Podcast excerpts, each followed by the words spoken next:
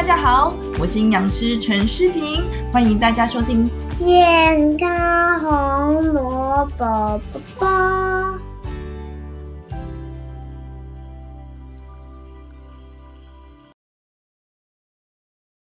本节目由有机食品业者青年赞助播出。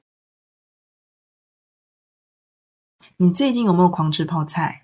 二零二三年亚洲棒球锦标赛开幕战哦，由中华队对上韩国队，最终呢，台湾以四比零击败了韩国，拿下台北大巨蛋的首战胜利。所以好多店家呢都寄出泡菜口味的餐点打折的讯息，像是部队锅买一送一、韩国烤肉、韩式饭卷。泡菜的火锅、泡菜定时等等的一个打折的讯息，让很多人呢最近都喜欢吃这种泡菜口味的餐点。所以呢，我们这一集的主角就是要来谈谈这个 kimchi 泡菜。哎，问你啊，讲到泡菜，你会想到什么？嗯，大家想到的好像都不太一样。我有一个朋友呢，他非常喜欢吃泡菜，他就马上去 Google 到底有哪些餐点有一些打折的讯息，因为他要赶快去吃。那另外一个朋友呢，他就非常喜欢下厨，所以呢，就趁着就是超商啊，或者是超级市场这种泡菜打折的这种讯息呢，他马上呢就去买很多的泡菜，要来用这个泡菜做创意的料理。那喜欢历史的人呢，这种人呢，也许就会去查了一下泡菜的由来。嗯，其实我本身也蛮喜欢就是历史的，所以呢也去 Google 了一下，到底韩国的泡菜它的由来到底是什么？那每一次其实跟朋友讲这种事情的时候，朋友其实应该不太想听啊，他们一定心里面想说：“还有到底有完没完啊？怎么废话那么多？赶快讲正题好不好？”可是不管，我就是想讲啊，因为呢，在这个地理位置上呢。韩国呢，就是这个朝鲜半岛，它是位在中高纬的这个位置，所以它的纬度很高嘛。那很高的话呢，冬天就很冷，没有办法种出这个蔬菜，所以人们呢就将这种收成的蔬菜来进行腌制的这个动作，那把它深藏在地下啊，或者是把它摆在瓮中，所以全家人呢可能在冬天的时候还是会有蔬菜可以吃。那 kimchi 呢，最早记载在韩国的这个《三国史记》。的这个这本书里面，那那时候呢，呃，在位的这个皇帝是叫皇帝吗？对，皇帝叫做新罗神文王，他是在公元的六八一到六九二年在位。那有一年呢，这个神文王就娶了一个老婆，所以他的聘礼呢，啊，这个历史学家呢就发现聘礼的这个清单有这些酱啊，有醋啊，还有豆豉类的这些食品。所以韩国的历史学家就认为啊，那个时候应该就开始有一些腌制物的出现了。不过呢，现在韩国最主要使用的这个 kimchi 是李氏朝鲜时代的这个时候定型的，在公元一三九二到一八九七年这个时候定型。那这个韩国的这种泡菜，呃，跟台湾的泡菜或日式的泡菜其实比较不一样的是，它比较少用盐来做腌制，而是改用辣椒。那为什么会用辣椒呢？因为这是被大概在十六世纪的时候呢，日本人就把辣椒带到这个朝鲜半岛，那就被日本人所影响了。所以呢，辣椒从此之后呢，就成为韩国饮食的一个很重要的调味料。哎，跟你讲一件事。你知道一只爱吃泡菜的老鼠跑到韩国会变成什么吗？会变成韩国老鼠。那呃，这只韩国老鼠如果跑到美国呢？你就会想说：“哎呦，一定是美国老鼠啊！”可是我觉得怎么可能那么简单？给你三秒钟，一、二、三，啊，就变成米老鼠了啦！好笑吗？好了，不好笑，我知道。我们今天早上听到的笑话，分享给大家，就是怕大家就是在听这些历史故事的时候会睡着。好，那那呃，注重健康的人呢，会怎么想呢？就一定会想说，哦，那泡菜到底对健康好不好？可不可以天天吃啊？它的好处啊，坏处是什么？那要回答这个问题之前，我们就要先了解韩国的泡菜它是怎么做的？呃，跟台式泡菜、日式泡菜不一样哦。韩国泡菜是一种用发酵做的一个泡菜。呃，什么意思呢？简单来讲呢，就是嗯，把清洗之后的这个白菜啊，或黄瓜、萝卜等等的，它先浸在这个二到五 percent 的盐水当中，先让它脱水一下，让蔬菜脱水，那就额外添加一些乳酸菌啊，或者是原本蔬菜就有存在的这个乳酸菌。然后这些乳酸菌呢，就会开始做发酵，大概一到两周之后呢，啊，这个 kimchi 就可以吃了。那这种发酵过的泡菜到底？有什么样的一个好处呢？其实我们知道乳酸菌嘛，它会制造出乳酸。那乳酸呢，它就是一种 pH 值比较低的一个一个产物嘛，所以它会让泡菜的环境变得比较酸。那环境变酸了之后呢，这些腐败菌啊，或者是致病菌，它就比较不会生长，然后来达到食物保存的一个目的。那不知道大家有没有看过一些韩国的节目啊？他们在做泡菜的样子，他们会拿一个很大的一个锅子或者一个缸子，那里面呢就是可能先把白菜洗一下嘛，然后呢他们就会先帮每一个白菜每一片的白菜都会刷上这个红色的酱料，接着呢就再把一些红色的这些腌料酱料再把它倒进去，所以呢这个重点就在那个酱料。韩国泡菜重点就在那个酱料，它那个酱料呢是用那种大量的辣椒，还有葱姜蒜啊等等的新香料，然后先把它捣成泥，然后再加入虾酱啊、萝卜丝啊、水梨呀、糯米粥等等的，然后进行这个混合搅拌，然后调制而成这种红色的腌料。那除此之外呢？哦，还会加上各式各样的蔬菜水果啊，还有洋葱啊、十字花科的蔬菜等等，啊，至少十五啊，最多可能二十三十种的材料下去融合。接着呢，再均匀的涂抹在这个要腌制的这个啊菜上面。那这样做成之后呢，先把它放在常温下让它发酵。那发酵之后呢，再放到冰箱啊，或者是低温保存。整体的时间大概会三到十天。那等到它发酵之后，就可以开始食用了。所以韩式的泡菜重点就在于它是发酵的泡菜，它跟台式的腌制、糖制的泡菜是不一样的哦。那因为经过发酵，会有许多对身体的一些好处的这个乳酸菌。那研究就有发现哦，那种正统的韩式泡菜，每公克的这个乳酸菌的这个菌数高达一百零七到一百零九的 CFU。CFU 呢是一种菌数形成的一个单位，在台湾国内就规定说，每一罐的乳酸菌或者是这种优酪乳，它的这个含菌量呢要大于或者是等于一百零七个 CFU，可见呢这些发酵之后的这个泡菜乳酸菌的含量是跟一罐优酪乳是相当的哦。那到底有什么好处呢？嗯，大家知道乳酸菌它产产生这个乳酸嘛？那这个乳酸呢，就有助调整肠胃道的一个酸碱值，因为比较酸的环境，坏菌就不会生存，所以好菌呢就会比较倾向是优势菌。所以呢，韩国呢就为了这个做过不少研究，诶，因为他们觉得他们的 kimchi。是非常非常之好的。他们为了 kimchi 做了很多研究，就发现呢，每天吃一碗大概三百公克的泡菜，哦，其实蛮多的。粪便的乳酸菌的含量是明显的提升哦。而且呢，这个学者又说，因为呢，这些乳酸菌，因为在辣椒啊，还有葱姜蒜啊、虾酱等等这些比较辣、比较呛的调味料，而且还能活过来，代表呢，呃。这类的乳酸菌，它对于人体的消化液是有很强的抵抗力的，所以比较能够去存活到我们的肠子里。所以啊，韩式泡菜的乳酸菌，它是最最关键的一个优点。那至于其他的好处呢？韩式泡菜它是用非常非常多的，它是用非常多的蔬果下去腌制的，所以富含许多植物的这种特有的。植化素，像是贝塔胡萝卜素啊、辣椒素、胡皮素等等的。那因为它是生食嘛，所以会含有一些维生素、矿物质、微量元素等等。而且呢，这些营养素经过互相的交互作用，还可以促进维生素 B 群还有维生素 C 的吸收啊，交互的作用加成的一个一个效果。那此外呢，蔬菜本身的这个膳食纤维呢，它本身就有助这个肠道的健康，有助净化我们的肠道，帮助身体来排除有害的一个物质。呃，大家都知道，人体七成的免疫细胞呢，都是存在我们的肠道的周围。所以呢，你的肠道健康如果是比较状况比较好的，你的免疫功能呢，也会跟着好起来哦。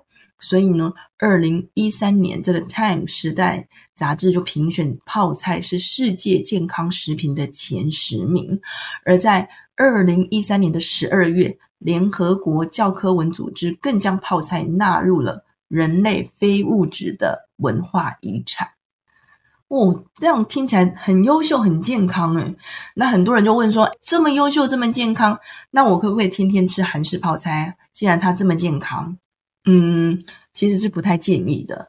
原因呢有三个太，就是第一个是太辣，第二个是太咸，第三个是太寒。你知道韩式泡菜呢，它就用了辣椒当基底嘛，所以它其实是。蛮辣的，那大家知道，辣其实是一种刺激物，它会刺激胃壁啊。使用过量的话呢，就会让胃壁，嗯，可能就生成太多的胃酸，胃酸分泌过多的话呢，肠胃就很容易不舒服哦。这是第一点。那第二个呢，就是太咸，它的含钠量是非常的高的哦，特别是高血压患者要注意哦，要看它的营养标示。还有心血管疾病的人、肾脏病的病患也要注意。我们一般的成年人呢，建议呢一天的钠总摄取量不要超过两千四百毫克，大概是五到六公克的盐。那有心血管疾病的人，像是高血压啊等等的这些人，更要减少到一千两百毫克，也就是大概三公克的盐。所以呢，这些人就应该不要常常吃。另外呢，这个肾脏病患也必须要注意一下这个泡菜食品的这个钠含量。那第三个呢，就是泡菜有太寒的问题，因为泡菜本身呢就是生食嘛，它是生的食物下去做腌制的，那它比较寒啊，像是基底的白菜、黄瓜、萝卜等等，它们的属性呢刚好也就是偏寒凉的，所以如果你天天吃、常常吃，吃多了，体质就容易会比较寒。那有些人比较敏感呢，甚至常常吃就会拉肚子。那很多人就说：“那我就把它煮熟就好啦，我可以吃韩式泡菜锅就可以啦。”的确，加热的确是有助于抵消它这样子比较寒的一个属性，嗯，好像是可以的。不过要注意哦，你如果一旦加热之后，这些生食所带来的一些植化素、vitamin C、vitamin B，还有一些乳酸菌，呃，它其实都不耐高温。啊，营养素就比较没有办法吃到，也就是说，你如果吃韩式泡菜锅，等于就没有办法吃到泡菜独特的这个营养，只是满足我们的味道而已。所以意思就是说，啊，韩式泡菜很健康没有错，可是不建议天天吃，大概一周吃个两到三次是可以接受的。那每一次的量呢，不要超过半碗，大概是一百公克的量。大家有没有听过？就是。腌制物吃太多会致癌的这样子的讯息，的确哦，常常吃那些腌制啊、腌制的加工食品，像是酱菜啊、酱瓜、豆腐乳、咸蛋，它的确呢，很多研究发现跟消化系统的癌症是有关系的。那为什么呢？因为新鲜的食物如果经过腌制的过程中呢，就会产生大量的这个亚硝酸盐。那这个亚硝酸盐呢，在我们的胃部啊，或者是肠道的细菌，如果一旦发生作用，再加上蛋白质的分解的产物，这种胺类的这些化合物一起抗拜在一起之后呢，像是鱼类啊、cheese、乳酪等等的这些含氨的这些食物，它就会产生亚硝酸胺这种硝酸胺类的化合物。那这样子的这个化合物呢，呃。研究就发现，它其实会诱发多种的癌症哦，尤其是胃癌、肝癌等等的消化系统的一个癌症。那讲了那么多学理，那到底韩式泡菜会不会致癌呢？其实是不会的，因为呢，它是利用发酵的方式做成的，而不是用盐制、腌制的方式。尽管它刚开始的白菜啊，就是有些用盐水先让它脱水，可它的量是非常的低的，大概两 percent 到五 percent。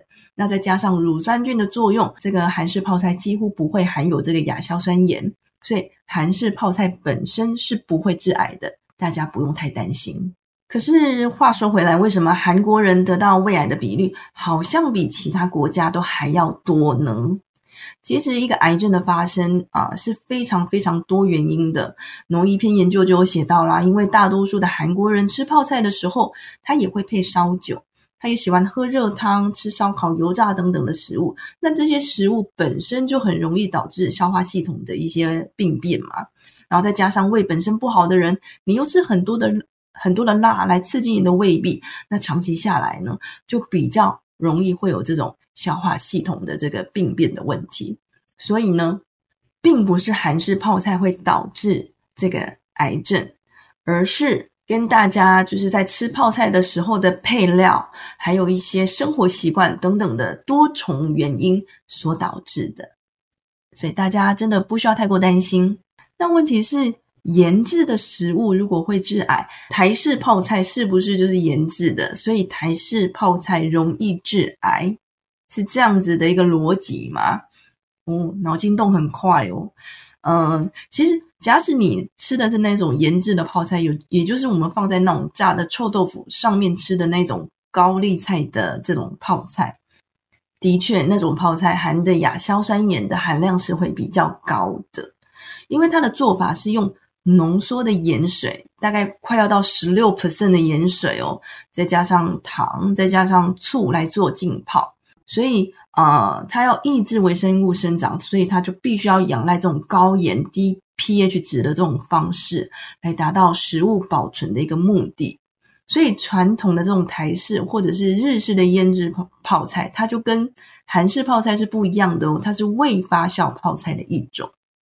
那在这样子的过程中呢，就比较容易会产生比较多的亚硝酸盐，尤其呢是在头几天，因为呢这个呃硝酸盐还原菌呢会将泡菜啊将蔬菜本身的这个所含的硝酸盐啊转变成啊亚硝酸盐，那在酸性的环境下，就是在胃酸里面呢，它就比较可能会产生亚硝胺。亚硝酸胺，所以科学家就推测，如果你经常吃这种腌制的蔬菜，其中的亚硝酸盐吃下肚之后，可能在酸性的胃液转变成这个亚硝酸胺的这个致癌物的可能性就会比较高。所以这样听起来是不是我们就不要吃腌制蔬菜，不要吃这种台式的泡菜比较好，对不对？呃，其实也不是这样说的。虽然说呢，前几天台式泡菜的这个啊亚硝酸盐会比较高，可是呢。只要它过了第十天到第二十天之后呢，它的亚硝酸盐的含量就会大幅的减少，因为呢，这个硝酸盐的还原菌它没有办法在过酸缺氧的环境下生存，所以大概在第二十天之后再食用呢，就不用担心这个亚硝酸盐会吃到的问题了。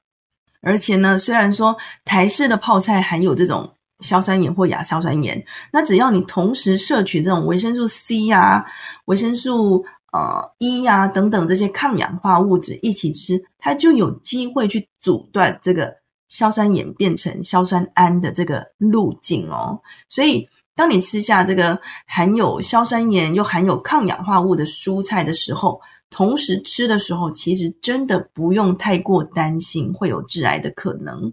哦，所以大家真的不用太担心，因为你是同时吃含有硝酸盐的这个泡菜，可是呢，这个泡菜本身呢又含有一些抗氧化物质，像是 vitamin C 啊，或者一些有机的硫化物等等，所以大家真的不用太过担心。真正比较有害健康，真正会导致这种消化系统癌症的是那一些添加亚硝酸盐防腐剂的这个加工品，譬如说是火腿啊、腊肉啊。香肠啊、培根啊等等这些，我们刚刚分享的东西呢，呃，就是说韩式泡菜它其实是有益健康的。那到底要怎么样挑选一罐好的韩式泡菜呢？这是一定是大家都想要知道的问题。那简单来讲呢，第一个，我们就尽量是挑选那种发酵过的，而且是用天然乳酸菌发酵的这种泡菜，而不是用腌制、腌制的这种韩式泡菜哦。大家可以特别看一下它的营养说明。就是要写嗯天然发酵的，有看到发酵这两个字的，就建议可以去购买。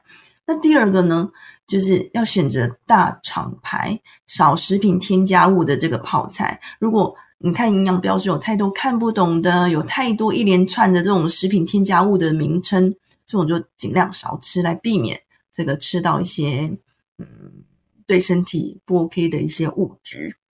那要提醒你哦，呃，虽然泡菜是很营养的，可是呢，你也不能单吃泡菜来取代其他的蔬果。呃，健康呢，其实是要多元的摄取，均衡的摄取不一样的食物。你看，老天爷啊，上帝发明各式各样、各种颜色的这种蔬菜水果，目的呢，就是要让我们多元的摄取，才可以去摄取不一样的呃植物里面特有的一个营养成分。才可以达到均衡饮食、帮助健康的这个目的。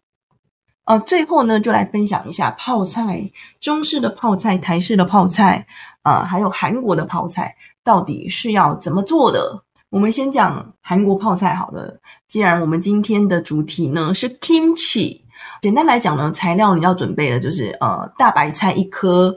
那盐巴呢？大概就是呃，大白菜重量的大概二到五 percent，你可以自己决定。那水大概是一杯。那调味料呢？你要准备韩国的辣椒粉四大匙，冷开水大概三分之一杯，蒜泥两大匙，啊，姜泥也是两大匙，鱼露一样是两大匙，糖呢也是两大匙。那你还可以额外准备苹果半颗。水梨半颗，红萝卜也可以再切一点点。那做法呢很简单，你先把大白菜对切，把那个心去掉。那你的碗可以放一些粗盐跟水调和在一起，把大白菜放进去，然后大概静置一夜，让它变软。出水了之后呢，再用清水把它洗净并沥干。要先洗干净哦，沥干之后呢，这个时候呢，你就可以开始调制这个调味料。可以先用辣椒粉嘛，用冷开水把它泡开嘛，再加入所有所有的，譬如说像姜泥、蒜泥、苹果泥、水梨呀、红萝卜等等，都可以加进去。就所有的调味料都混合在一起，糖啊、鱼露啊等等的，把它变成这个辣椒的这个辣酱。这个时候就会看起来红红的。那这个沥干的大白菜呢，把这些这些辣椒酱。这些辣酱呢，开始一层一层的把它，应该是抹在每一片的白菜上面。抹上去之后呢，再把剩下的这些辣酱全部都倒进去。然后之后呢，呃，这个盖子嘛，就把它紧压之后加盖，大概放在常温下一晚。这个时候呢，你就会发现泡菜好像开始发酵了，有一些这个泡泡跑出来。那等到发酵之后呢，你就可以把它放到冰箱做冷藏，大概三到十天。呃，你觉得嗯味道好像开始变酸了，你觉得喜欢的味道出现之后呢，就可以开始食用了。这个做法其实嗯蛮简单的。那另外呢，台式泡菜呢，就是经常在这个臭豆腐料理出现的这个台式泡菜的做法呢，材料就是用的就是高丽菜，就是一颗。那盐的部分呢，哦，我就不要用太多，因为台式泡菜的盐巴通常会比较多。可是我这次分享的就两大匙就好了。那水呢，就二分之一杯。那辣椒的话，你可以加，可以不放。呃，大概两根就好了。那白砂糖五大匙，白醋大概是五到八大匙。做法呢，就是你先把高丽菜洗干净嘛，剥成小块。那这个时候呢，就把盐倒进去，大概给它腌制个三十分钟一个小时啊，让它的这个水分慢慢的跑出来。那跑出来之后呢，你再用冷开水去过一下，把那个盐分给它呃洗掉、挤干来做备用。那接着呢，你就可以把你的蒜头啊、辣椒啊切成末，红萝卜切成丝，那都弄好之后呢，把所有材料哦，一起放进去这个高丽菜里面，然后拌一拌，然后再把所有刚刚说到的这些调味料，像是砂糖啊、白醋啊，全部都放进去。你可以依一个人的喜好来调整这个酸甜的味道。那最后就放进去你的保鲜盒里面喽，等待入味。那再放进去你的这个冰箱里面。那当然，你放越久，就是味道会越酸，会更好吃。这样子搭配就是自制的臭豆腐，会更对味，更好吃。OK，我们今天的分享就到这儿啦，我们下集见喽，再见。